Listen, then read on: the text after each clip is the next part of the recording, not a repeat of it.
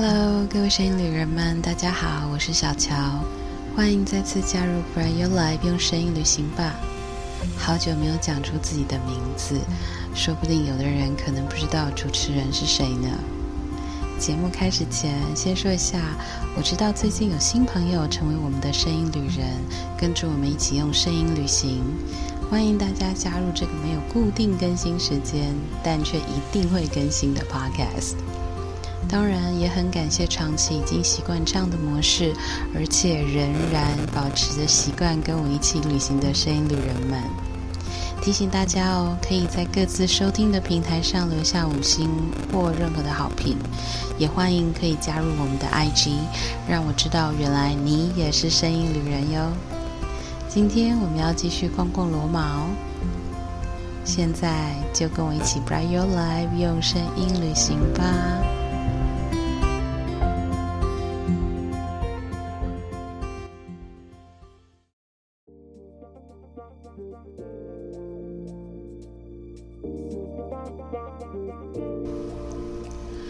先要来逛逛两个在罗马旅行的时候呢很难错过的广场，一个是威尼斯广场 （Piazza Venezia），没错，是威尼斯，但不在威尼斯哦。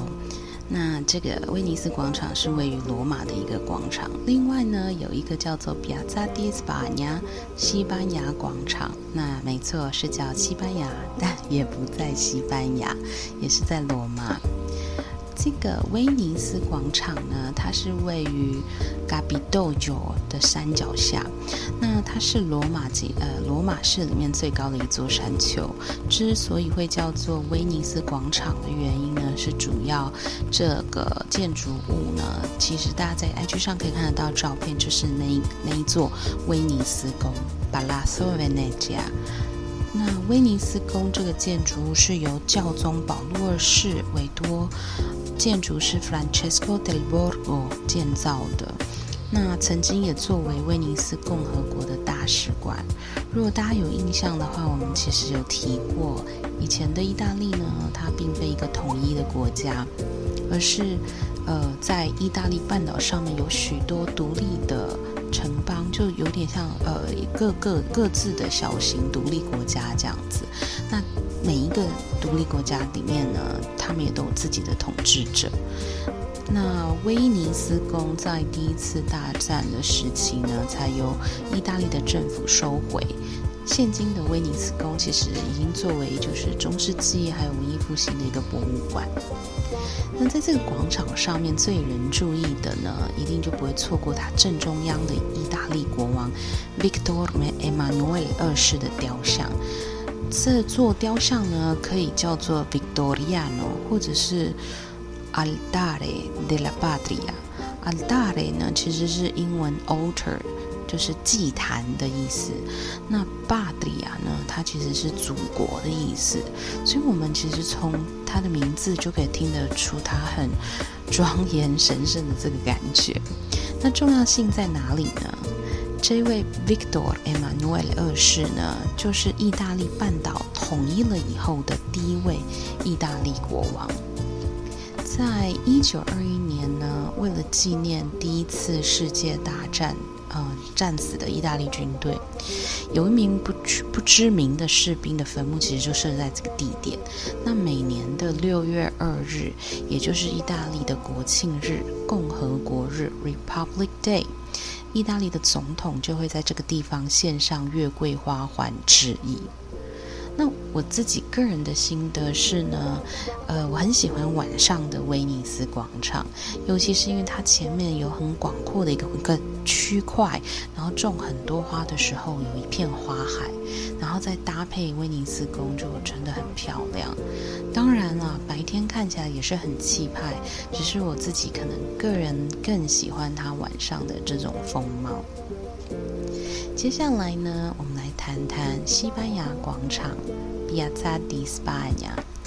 呃，如果大家有印象，在第二十六集的时候呢，小乔有分享过在罗马走坏夹脚拖的那个经验哦。呃，就是其中有提到许许多多的男女啊，会坐在这个阶梯上休息聊天的那个西班牙广场，提到了走坏拖鞋这一件事情。是要强烈的建议大家到意大利旅行的时候，请勿自觉。呃，就是自我感觉很良好，觉得穿穿夹脚拖非常的悠闲，不要像我这么固执。因为佛罗伦斯穿穿坏一双，然后罗马又穿坏一双，这样。OK，所以记得要带好走好走的布鞋。OK，我们再回来谈这个西班牙广场。如果大家看到照片的话呢，其实就不难发现它那一座高耸的阶梯，在这个。西班牙广场最最第一个可以发现就是它那个很长的阶梯。那我说很多男男女女其实就是坐在这个阶梯上面。那这个地点呢，因为有这个阶梯，所以其实在英文里面，呃，有另外一个名称叫它 The Spanish Steps，西班牙阶梯。那如果喜欢建筑的声音旅人的话呢，可能应该都认识鼎鼎有名的 Gian Lorenzo Bernini，就是贝尼尼。那其实早期的他也受到古希腊罗马神话的影响，就有许多相关的议题的艺术创作，比如说像呃阿波罗跟 Daphne 的雕像。如果大家有兴趣的话呢，呃，小乔非常推荐大家可以去看看这则呃希腊罗马神话，就看一下这个痴男阿波罗是怎么疯狂的追求 Daphne 的故事。那另外呢，还有冥王 Hades 绑架 Persephone 去当冥后的这个雕像，嗯。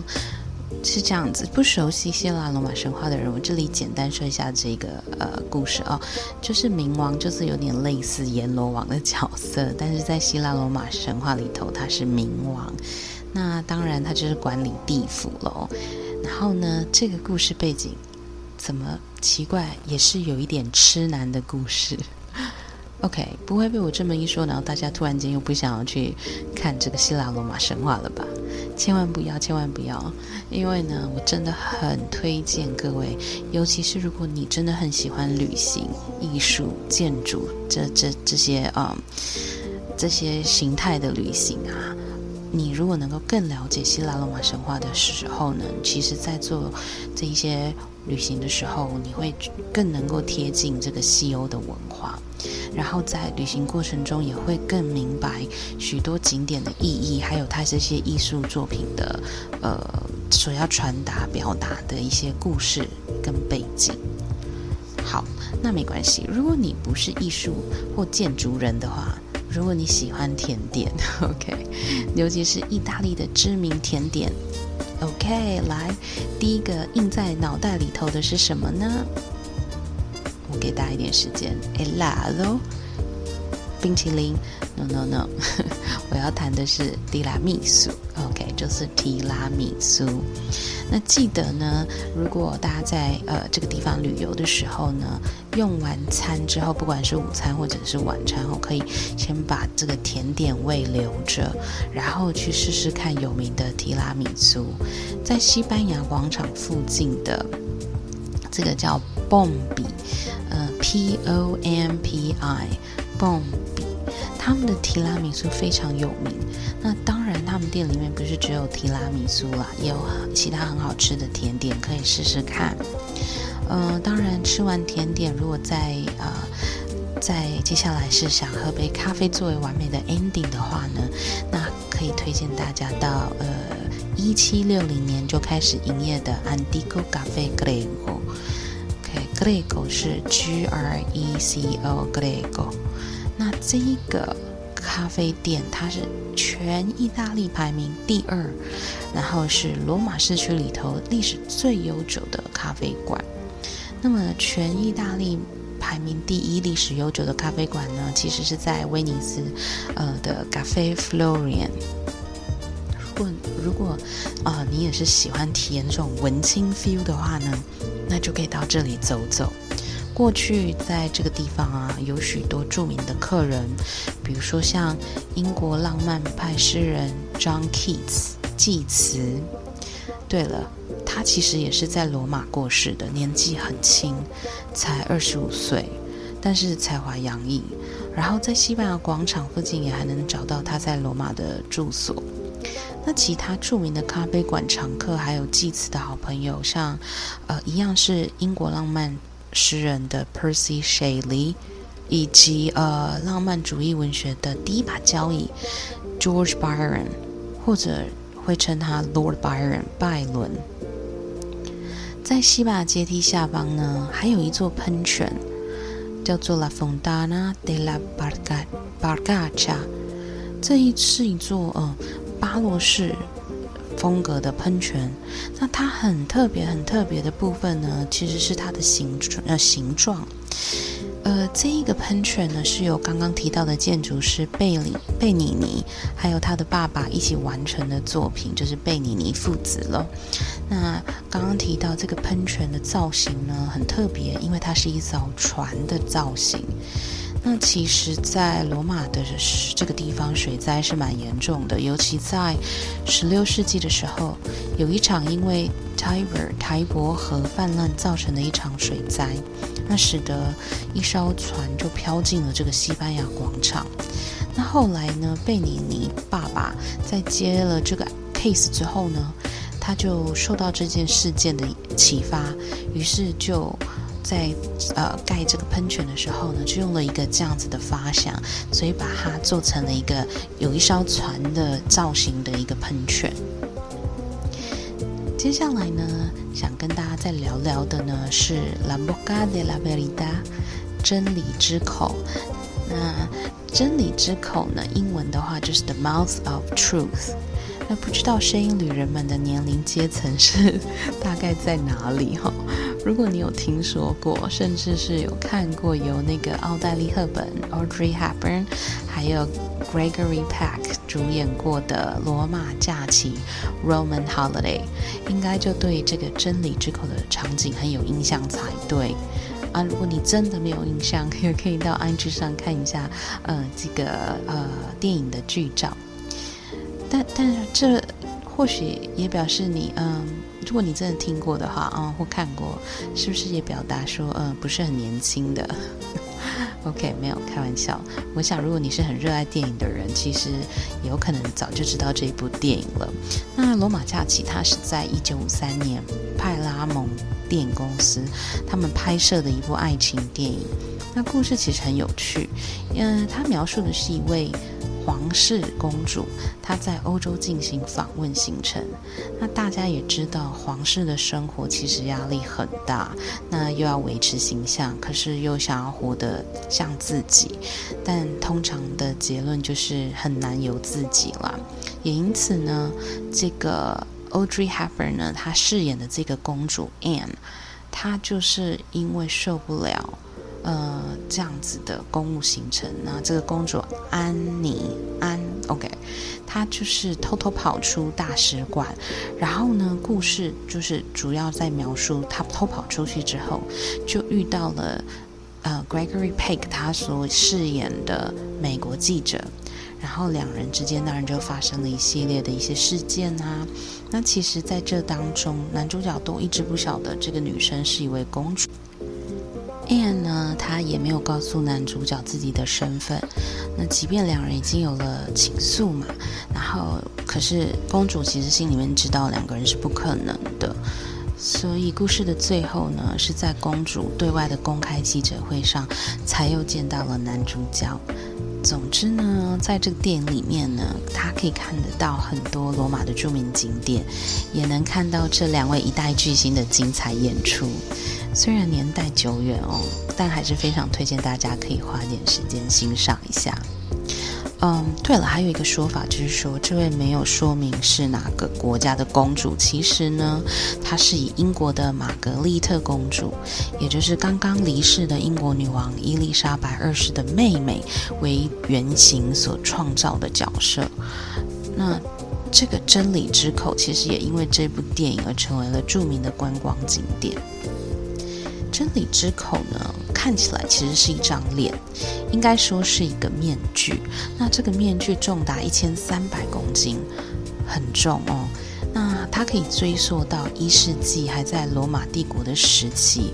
这张脸有很多的说法哦，其中一个是，呃，说法是说它是古老的泰坦神，泰坦神就是宙斯他们十二十二呃十二指嗯奥林匹斯神的上一代的泰坦神，其中的海神 Oceanus 的。的脸，那另外还有一个说法是说呢，他是 Faunus，就是呃掌管山林的羊男的脸，呃羊男呢就是有着男人的上半身跟羊的下半身的生物。那另外还有一个说法是有关真理之口的作用，就是原来呢它是用来接呃献祭给大力神 Hercules 的处呃深处留下来的血的一条通道，就是用它来。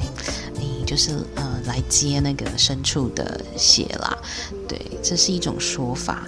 那呃，虽然史学家他们并没有一个统一的说法，不过由构造来看呢，的确它应该是作用是用来运送液体的一个通道。那不管是牲畜的血液呢，还是罗马人他们就很擅长的饮水建设，其实就是。它应该是作为一个一体通道是不会有错。好，那么呢，它为什么叫做真理之口呢？传说只要是说谎的人呢，把手放入面具的口中，手就会被咬断。那这样听起来有点像恐怖片，可是就是呃。它就是一个很热热门的观光景点，然后大家就是排着队想要去试胆，就是看会蛇会不会被咬掉。那当然啦，就是刚刚说了，因为这个说法，所以就有很多观光客一定要到这里来大胆的挑战一下。那有一个有趣的故事呢，就是说有一个罗马的男人，他怀疑自己的老婆不忠，可是又没有证据，可是他又很想确认。实在无计可施的情况下，他就带老婆到真理之口，然后并且要老婆把手放到口中，呃，但就是就就要把手放在那个真理之口的口里面的时候呢，老婆就假装晕倒了。但是没有想到，很洒狗血的八点档剧情就是，他的情人这时候真的出现了，然后情人一把把他抱起来。然后总之呢，后来的这个这个女生，她就很，她就坦诚说很抱歉，她就是同时爱着两个人，就她老公跟这个情人。OK，就一个小小的故事。那今天呢，我们介绍了三个经典的罗马景点，希望你们有感受到跟着声音旅行到罗马的 feel，好吗？那下一次的节目呢，我很私心的想介绍某一个主题。那先让小乔卖个关子，敬请期待。